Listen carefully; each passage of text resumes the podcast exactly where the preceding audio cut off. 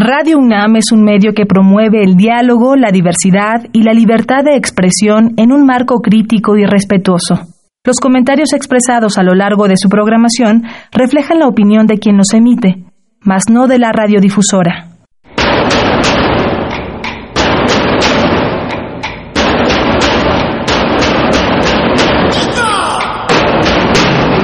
Discrepancias.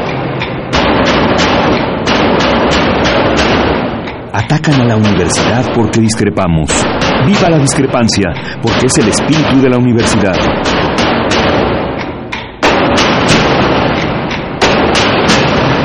Martes de Discrepancias. Conduce Miguel Ángel Velázquez.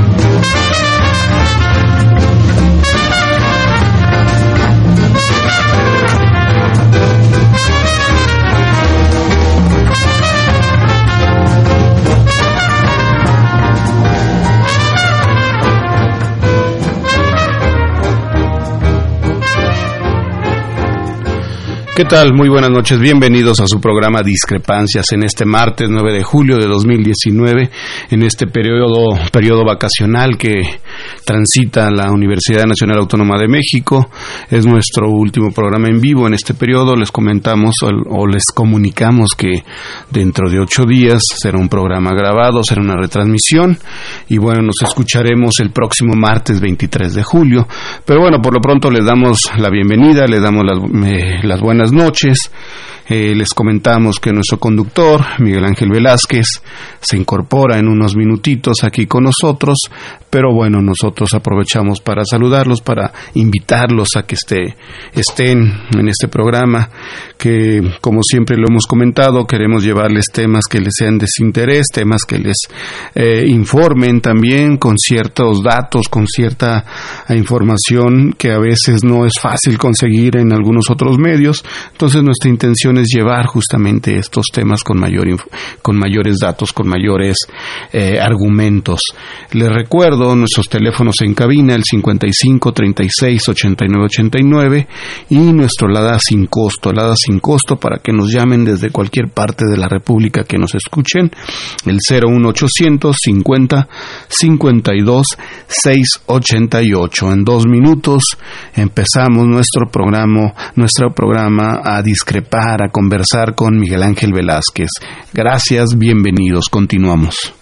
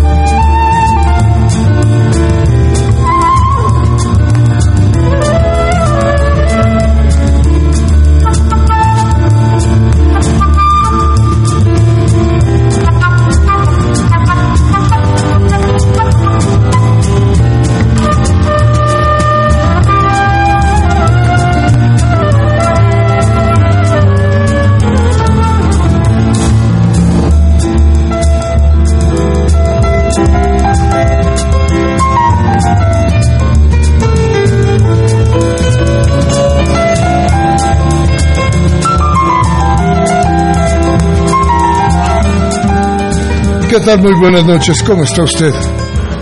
Esto es Discrepancias, estamos aquí en Radio Universidad en un día bastante, bastante agitado. Mire, pocas veces tantas noticias para analizar, tantos momentos para conversar entre nosotros, muy pocas veces para levantar reflexión sobre lo que viene, lo que está pasando, pero lo que nos dibuja el futuro inmediato. Déjeme, vamos a hablar de varias cosas. De Baja California, en donde sucedió algo inédito y le diría yo a usted que políticamente asqueroso. Luego, el asunto de Javier Duarte, la denuncia en, contra de Peña Nieto, el saber cómo danzaban los millones de un lado para otro. Más tarde, más tarde, la renuncia del secretario de Hacienda, el secretario Ursúa, que más que ser una, una renuncia, digamos que en términos de, de diferencias ideológicas o de manejo de, eh, del futuro económico, yo diría que se trata de una renuncia berrinche porque, porque no podía hacer lo que él pretendía hacer y, y gobernar como él quería gobernar en la Secretaría de Hacienda, que tampoco lo culpo de eso, pero eso lo ha llevado a la renuncia. Eso me parece a mí. Y desde luego, en estos momentos, nada más ni nada menos que la aprehensión, la detención del abogado Collado, uno de los Juan Collado, uno de los abogados de la mafia del poder. Este es un día muy especial. Platiquemos entonces de lo que ha sucedido en las últimas horas en nuestro entorno mexicano. Vamos pues a un corte, vamos a regresar con toda esta riqueza informativa que tenemos, que tenemos para hoy. Nuestros teléfonos 5536-8989 y el ADA sin costo 01800 5052 688. Vamos al corte.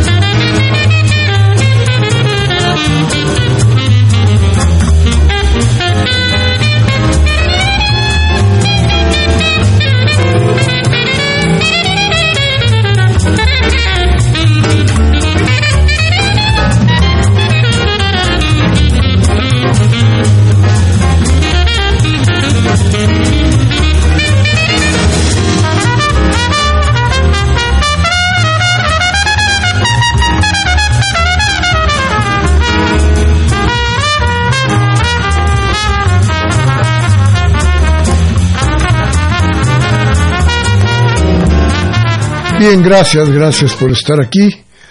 Gracias por acompañarnos ya en plenas vacaciones. Yo espero de veras que tengamos un buen número de, de radioescuchas porque sobre todo, eh, no solo por el esfuerzo que hace Radio UNAM para mantenernos el micrófono abierto y para permitir este diálogo entre nosotros, sino porque, porque México está cambiando, está cambiando de una manera rápida, acelerada. Yo eh, difiero de del presidente López Obrador, yo creo que sí, con mucho dolor de mucha gente, pero bueno, este, el crecimiento duele, el cambio duele, pero así es esto. Bien, entonces, eh, a ver, empecemos por donde le platicaba yo. Anoche, ya muy noche, muy noche en la Ciudad de México, no, no así en Baja California, en la parte mexicana de, esta, es la parte alta de, de, la Baja, eh, ahí en esta parte sucede algo insólito, algo que nos dice qué tan vulnerables son nuestras leyes qué tan al antojo de ciertos poderes se ha hecho la ley en México. Ayer diputados prácticamente de todos los partidos, más bien de todos los partidos salvo uno, votaron porque Jaime Bonilla Valdés, un presidente que, un, perdón, un gobernador que sería electo solamente por dos años, pudiera permanecer en el cargo cinco años. Es decir, si usted me lo me pone eh, en la disyuntiva de llevar esto al extremo, le diría yo que esto fue un golpe de Estado que se consumó así, dentro de una cámara incruento. Pero a final de cuentas, esto nos habla de algo con muchísima más profundidad de lo que tenemos enfrente. El poder lo tenía o lo tiene ahí Morena. Todo el mundo está diciendo que se repartieron millones y millones de pesos para lograr que sucediera lo que ya tenemos claro que sucedió esta reelección sin votos, es decir, sin votos ciudadanos, esta compra del poder por parte de un, de un hombre que apenas va a tomar la gubernatura.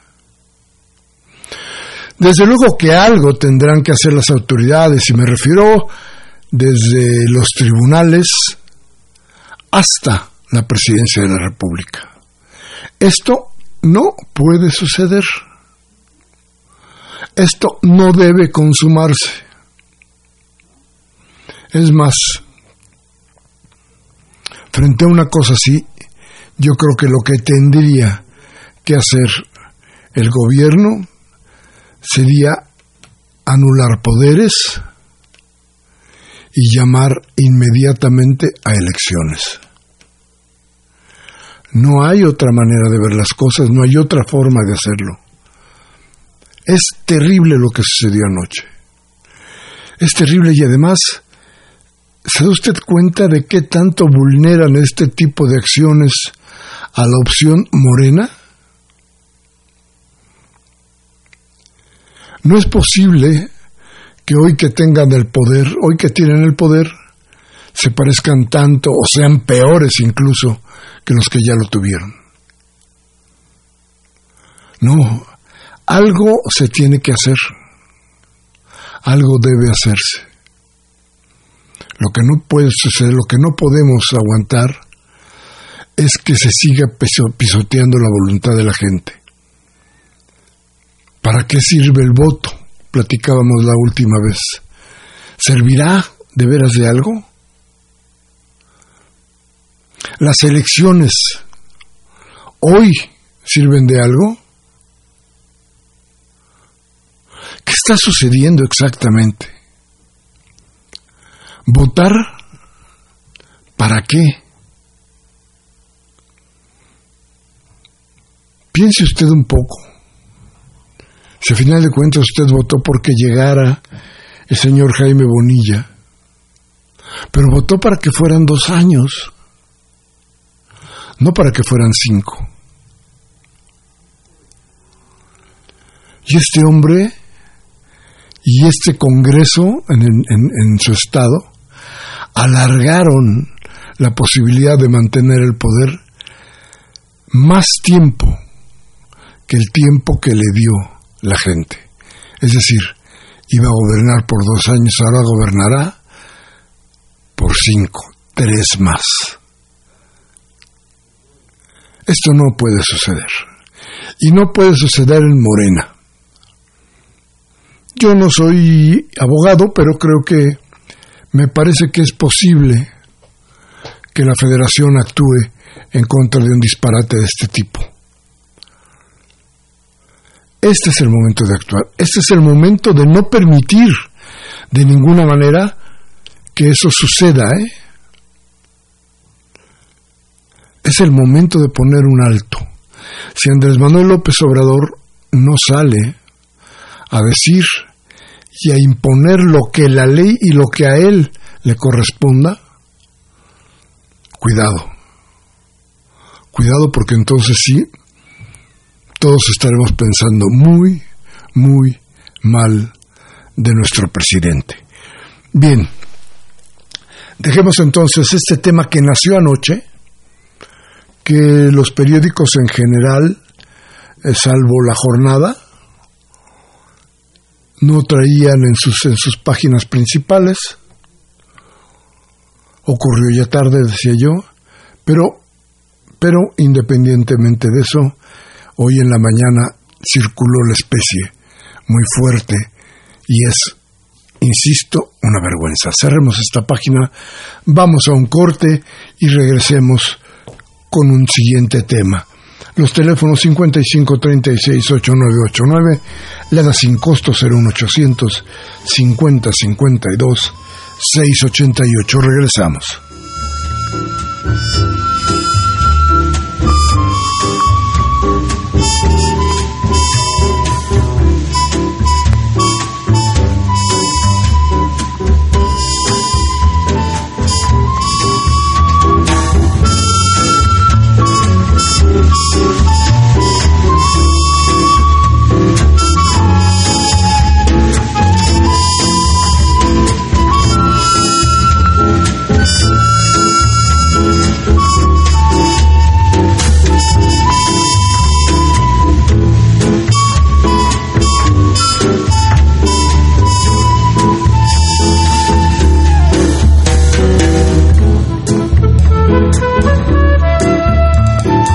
Gracias, gracias por estar con nosotros. Gracias por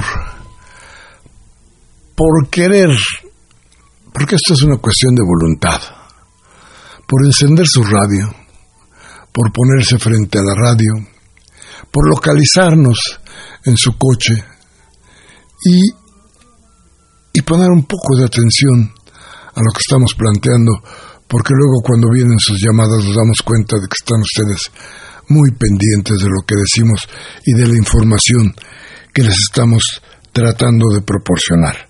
Bueno, anoche mismo se gestó de otra manera otro golpe.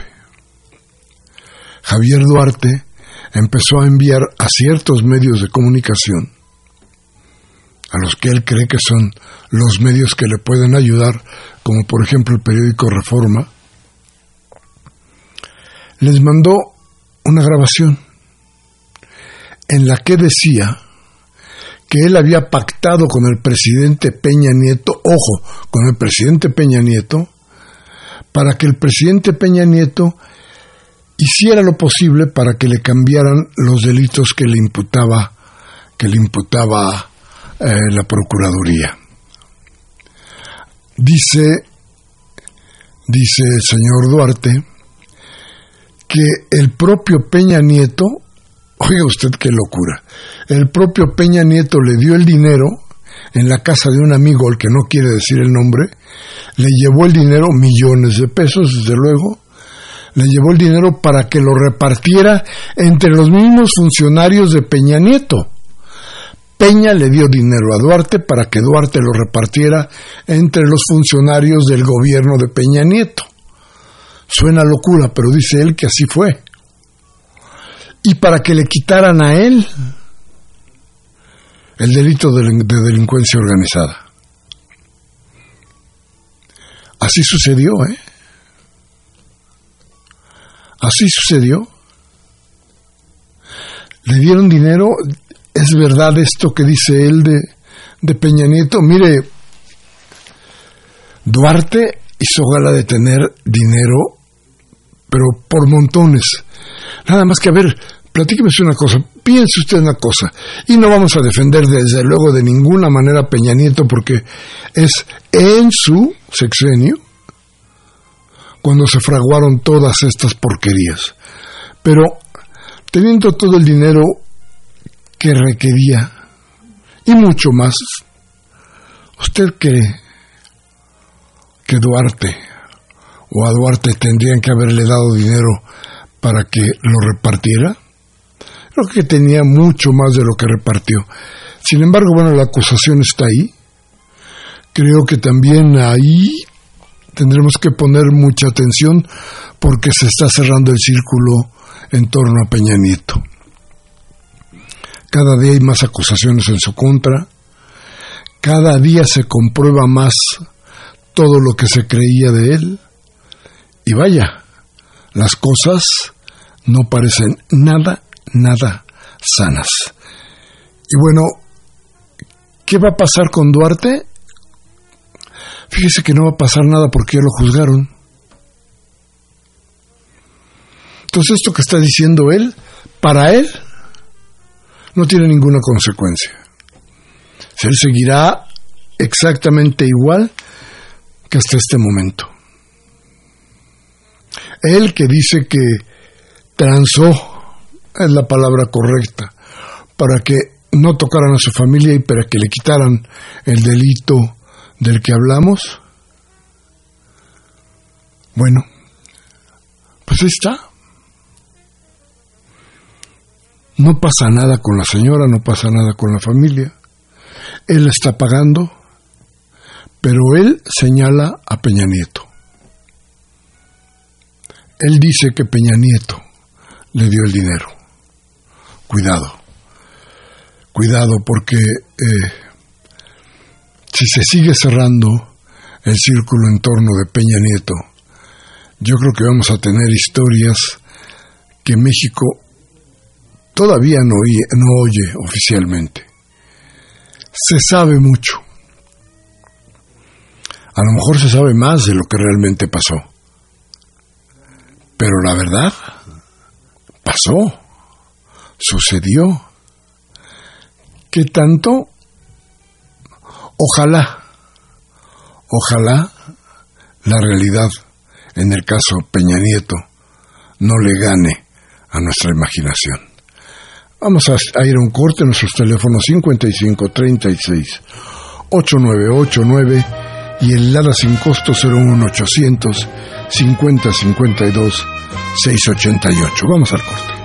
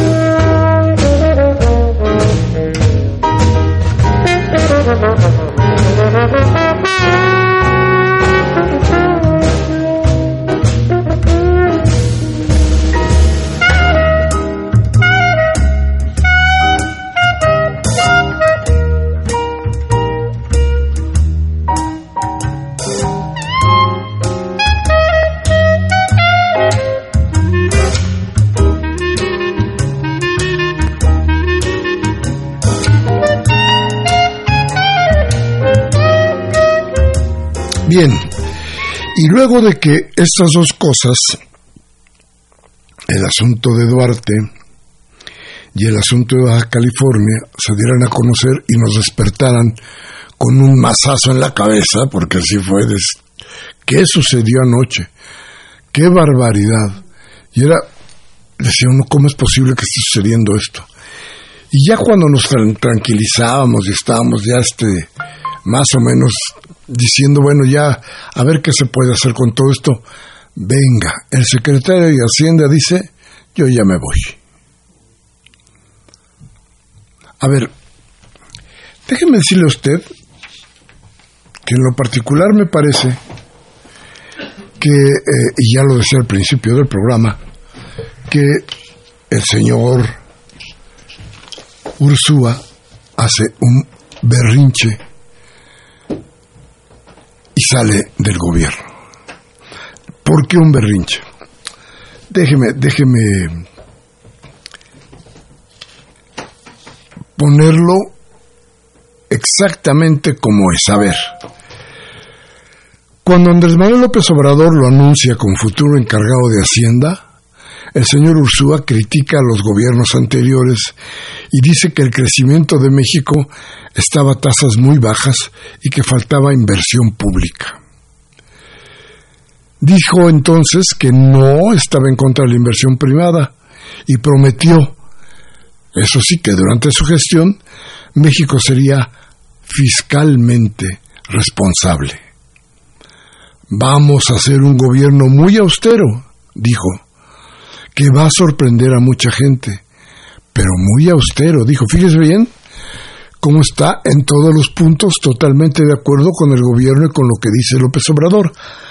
Por eso, cuando compareció en la Cámara de Diputados, Ursúa defendió que el gobierno de López Obrador cambiara el, el modelo económico neoliberal por uno ocupado en reorientar el gasto federal hacia la inversión en capital humano y en infraestructura pública y privada al mismo tiempo o casi al mismo tiempo de que se reducía el gasto corriente del gobierno.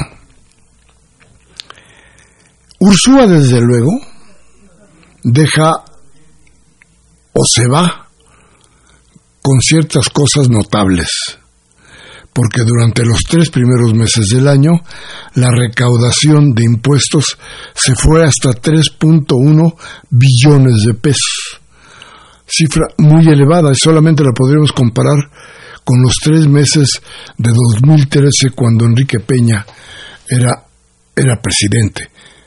Esto sucedió, claro, por el apoyo de toda la gente que había estado de acuerdo con él y que había iniciado con él este gobierno. Ursúa no solamente se quedó en esto de lo que estamos hablando. Al principio del año, en enero, se debe acordar, de, eh, dijo que el tipo de cambio era sólido gracias a la prudencia en el presupuesto.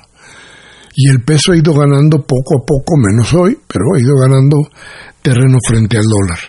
Y también, por allá, por enero, se reunió con inversionistas en Nueva York y les informó que se estaba trabajando en el sector bancario mexicano y con el Banco Central para, para fomentar la innovación y promover, decía él, la inclusión financiera de millones de mexicanos.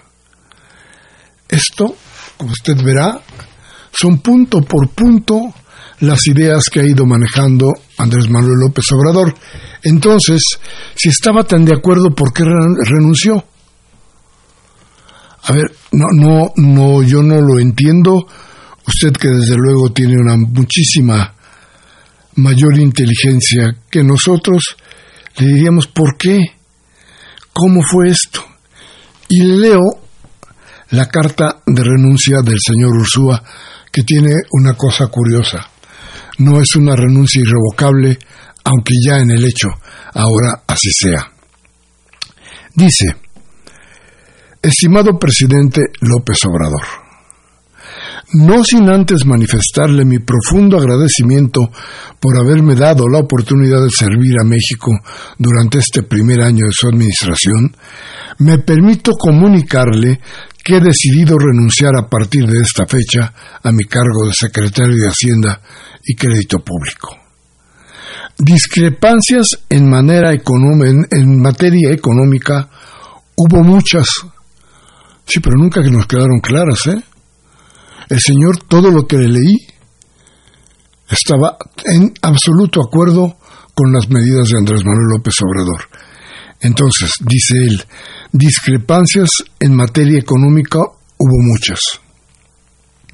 Algunas de ellas porque en esta administración se, ha tomado, se han tomado decisiones de política pública sin el suficiente sustento. Pues que él no estaba ahí para sustentarlas o para decir no se puede. Raro este asunto, ¿no? Bueno, y dice, estoy convencido de que toda política económica debe realizarse con base en evidencia, cuidando los diversos efectos que ésta puede tener, perdón, y libre de todo extremismo. Perdón, perdón. Sea este libre de todo extremismo, sea este de derecha o de izquierda. Sin embargo, dice, durante mi gestión las convicciones anteriores no encontraron eco. Aunado a ello, dice, me resultó inaceptable la imposición de funcionarios que no tienen conocimiento de la hacienda pública. Esto fue motivado por personajes influyentes del actual gobierno con un patente conflicto de interés. Por los motivos anteriores me veo orillado a renunciar a mi cargo. Muchas gracias por el privilegio de haber podido servir a México. Bueno, esa es la carta de Ursúa, que difiere totalmente de las cosas que yo le venía comentando desde hace un rato. Parece una carta de berrinche. ¿Por qué más? Déjeme decirle. porque él sabía lo que iba a pasar. Secretario de Hacienda. Y sabe que cuando el secretario de Hacienda se va, la economía se mueve. Y él sabía que el peso iba a perder. Y él sabía que las calificadoras se van a volver a venir encima. Y él sabe que el análisis de los bancos va a ser cada día más, más duro en contra de la administración de Andrés Manuel López Obrador. Lo sabía perfectamente. Lo tenía claro. Entonces, déjeme, déjeme darle, darle algunos, algunos datos para que tengamos mayor certeza en el análisis. Porque también hubo conflictos en los seis meses en los que estuvo al frente de la Secretaría de Hacienda. Porque, a ver, en estos seis meses sí tuvo discrepancias.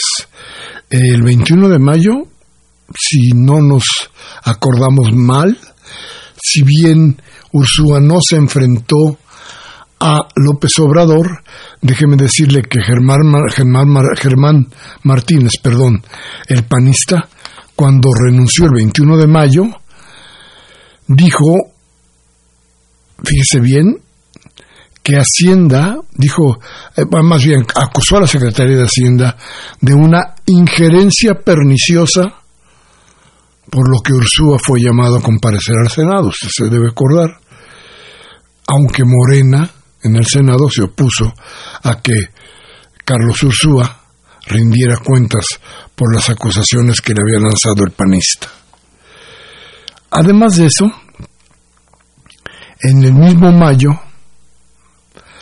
huyó de medio, bueno, huyó sería un, a lo mejor, no quiso hacer declaraciones a la prensa que lo esperaban fuera de un hotel de la Ciudad de México para preguntarle, entre otras cosas, la razón por la que el país tenía un crecimiento tan pobre como el que hemos, como el que hemos experimentado hasta hoy. Y Alfonso Romo, eh, de eso entonces, que es eh, gente que estaba cercana o cercano a ellos, opinó que de enero a marzo la economía, dijo entonces, nos dio una cachetadita y dijo que no había posibilidades de recesión. Entonces,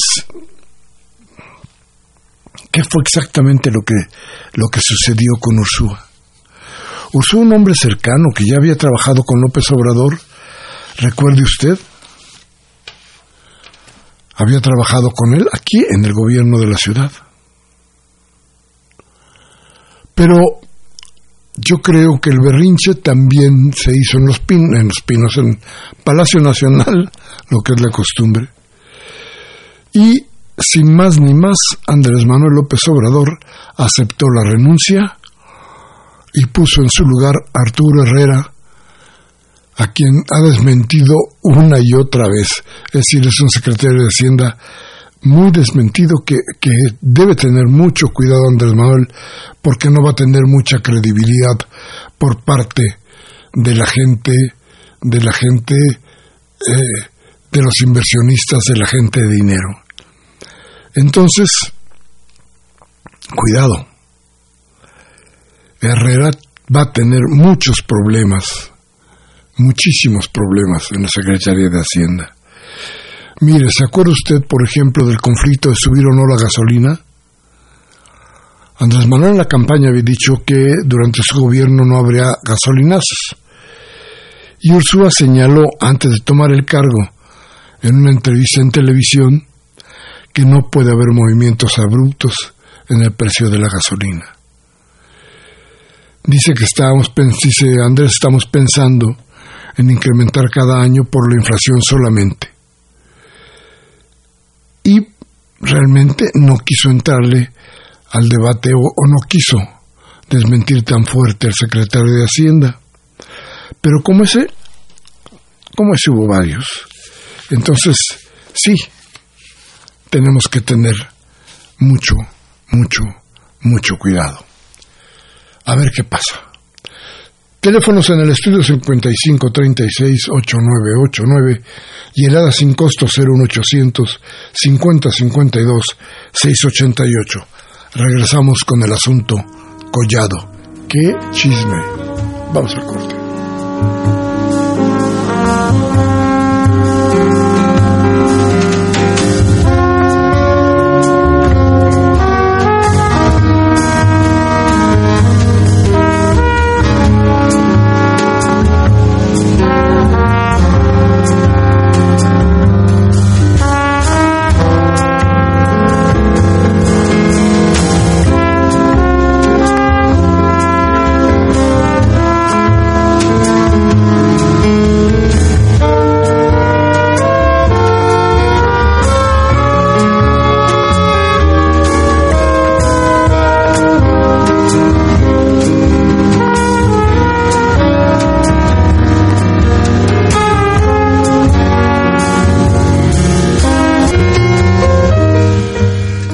Gracias, gracias por seguir aquí con nosotros.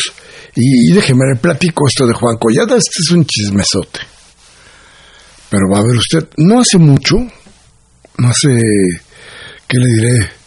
Este, pues en las últimas fechas, Juan Collado llevó a su hija al matrimonio, cosa que, pues que está bien, que está muy bien que se debe hacer así. ¿Por qué no? ¿Y qué pasó con eso? Fue una gran fiesta en la de la que se colaron algunas fotografías y bueno, pues este, ¿qué le diré? Una boda que, déjeme decirle, se sirvieron la comida, el, el banquete en cuatro tiempos, dos diferentes entradas y eran un plato con langosta y cítricos, otro era foie gras, después sirvió un consomé de, perdiz y el plato principal una ternera con orégano y eso que llaman espejo de jugo. Después tres tipos de postre. Helado de canela, eh, relleno de pistache, pero este era, este era un, un buñuelo, cheesecake con zarzamora y helado de chocolate, y luego un fondant también de chocolate con helado de vainilla. ¿Qué tal, eh? ¿Qué tal? Eh, fue un verdadero, en serio, ¿eh? Una verdadera boda, no, no cositas que estábamos, este, no, no, no, no, no. A ver, ¿quién es Juan? ¿Quién es Juan Collado? Bueno, Juan Collado tiene una historia larga porque es, es el abogado, decía yo, de la mafia del poder. Si usted se acuerda, la boda que fue en mayo, junto a estos, uno le dicen la élite política y empresarial del, del país, pero otros le dicen nada más, nada más y nada menos que la mafia del poder. El despacho de Collado ha llevado la defensa de personajes como Carlos Ahumada, ¿qué tal, eh? Un pillo de siete suelas, dirían los clásicos. Ratero de de veras.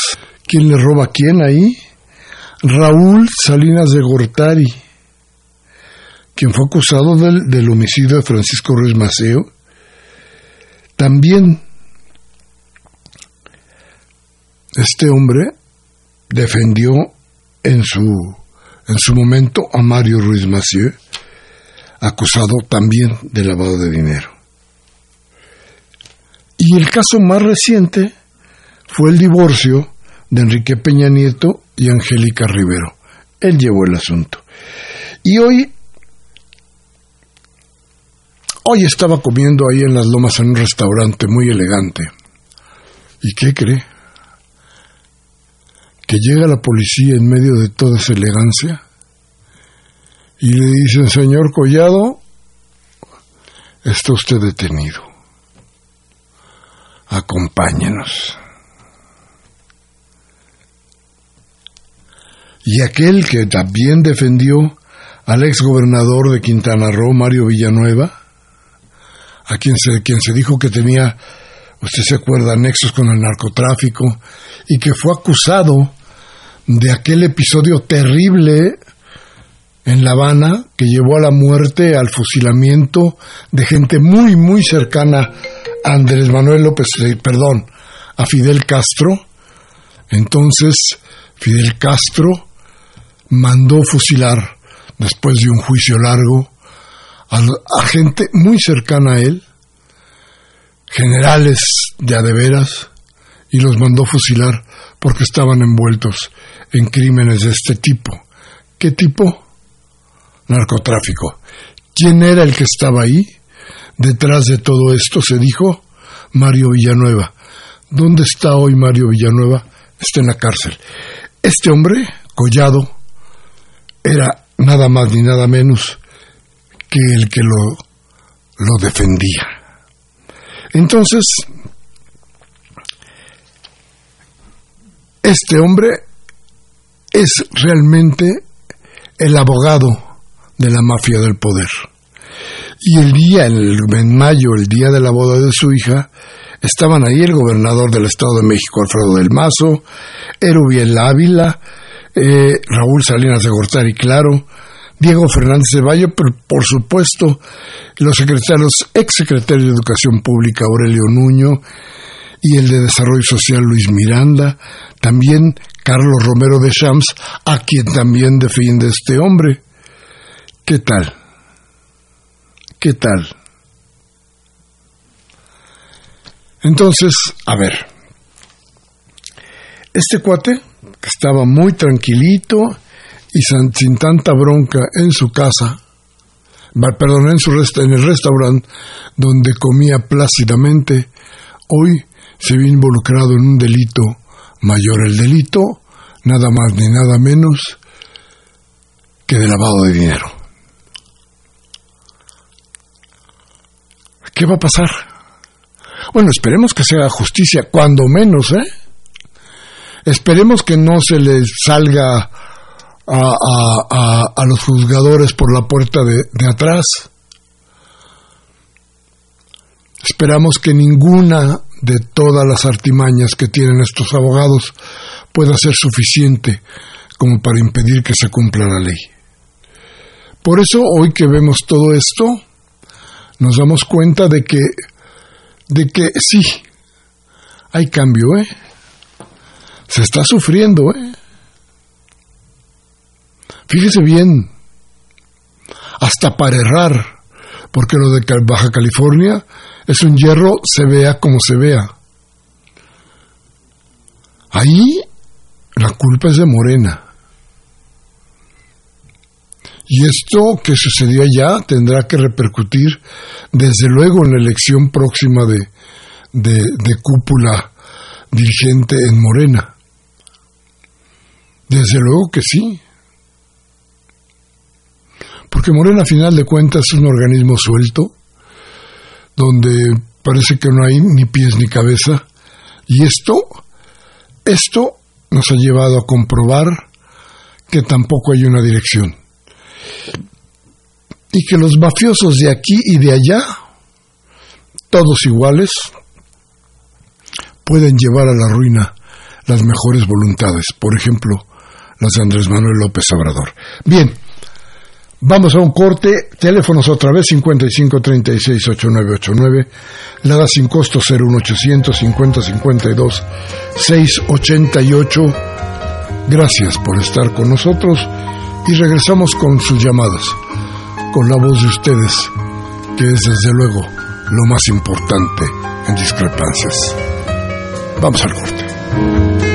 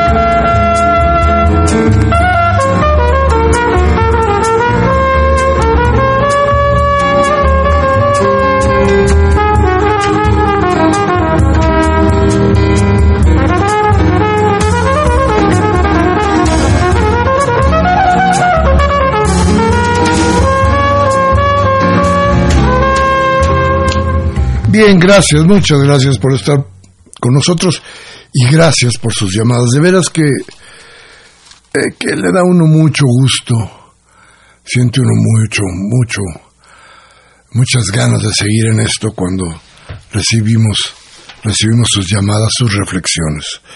Porque, porque nos da esperanza de que sí, de que este país sí puede cambiar.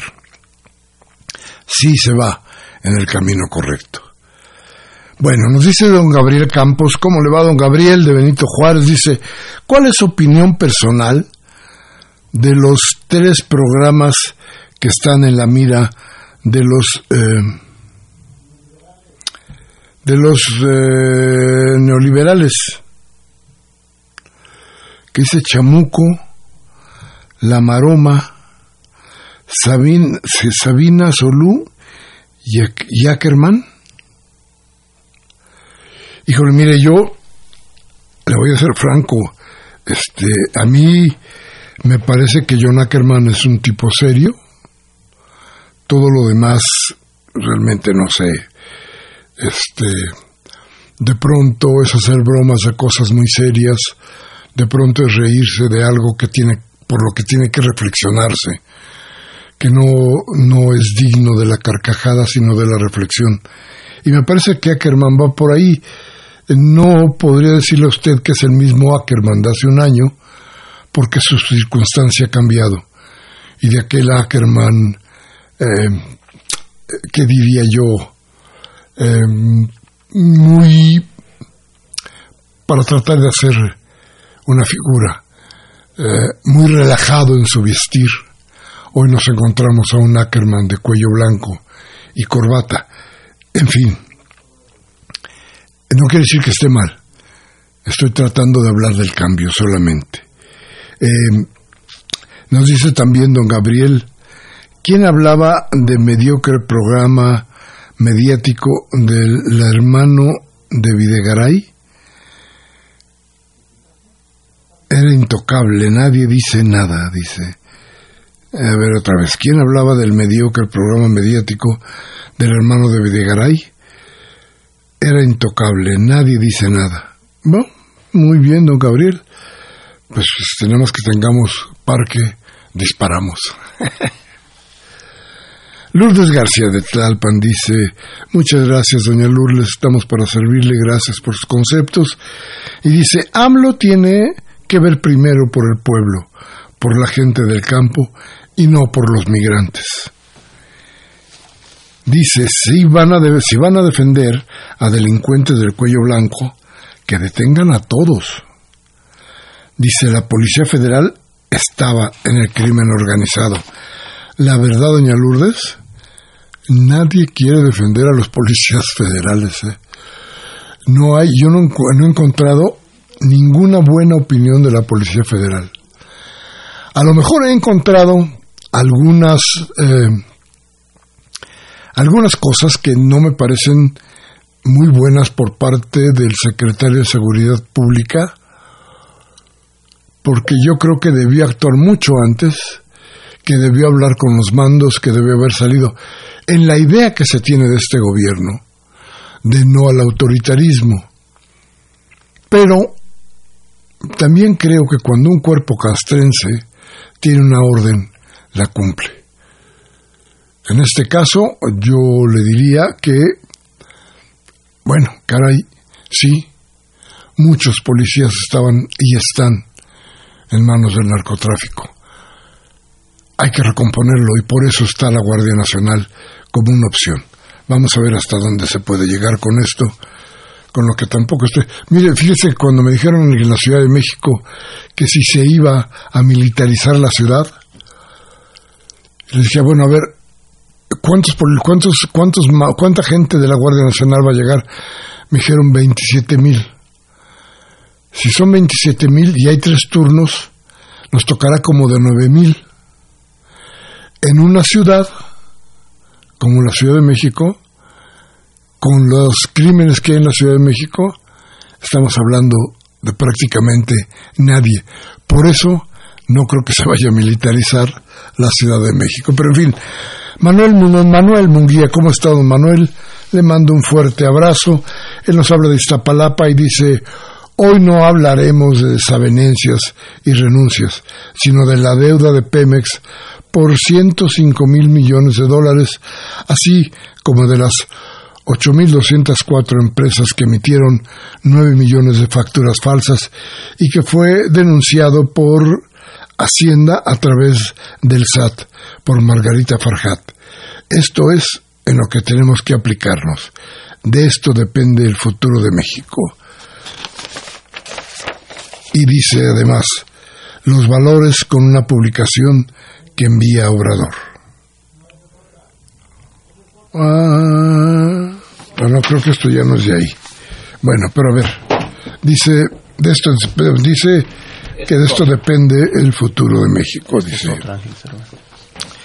Bueno, y también nos llama don Ángel Cervantes de Cuauhtémoc y dice, discrepo del disidente, del disidente de los industriales de la, ah, del alcoholismo, que es Gustavo Madero. Cuando declara que hay personas endiabladamente enamorados de Obrador como Miguel Ángel Velázquez. Discrepo de Obrador aunque me ofenda, aunque me ofenda Miguel Ángel, cuando Obrador traiciona a Juárez exhibiendo un gobierno clerical que ya comanda los valores con una publicación que les envía Obrador. Sí, este es el, este es el, la cartilla moral que está enviando.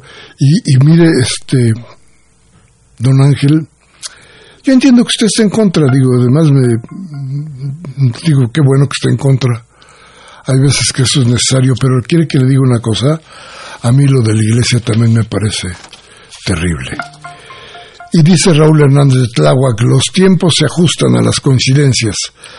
La luz para expropiar lo robado, el que Duarte esté dispuesto a hablar igual que los oya, el, el anuncio del presidente de que antes de diciembre acabará de raíz con la corrupción y con la detención del principal abogado, abogánster, defensor de las ratas sobre todo en donde lo detuvieron, en el restaurante de Harp Elú.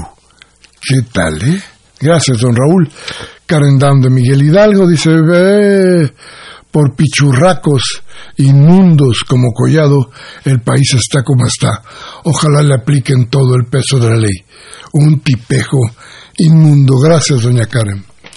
Rubén Pinto de Catepec dice sobre la renuncia de Ursúa, muy pocos le aguantan el paso a AMLO y como no dejan que se corrompan, dejan el puesto. Vaya. Don Máximo García de Venustiano Carranza nos manda saludos y dice, dejé un rato el cigarro. Fumar cuando tenga ganas de... Ah, me está, me está diciendo a mí que deje un rato el cigarro, dice fumar cuando tenga ganas de... Póngase un cigarro pero no lo prenda. Este es un tip. Déjeme decirle, don Máximo, que dejé de fumar. Fíjese usted que dejé de fumar exactamente hace cuatro años. Y le voy a decir otra cosa. En todo este tiempo, en todo este tiempo, no lo extraño. El cigarro lo dejé y lo dejé para siempre y fumaba mucho. Por ahí de dos cajetillas al día y un puro en la tarde. Pero déjeme decirle otra. El daño ya está hecho. Así es que gracias de todas maneras por el tip. Se lo agradezco infinito.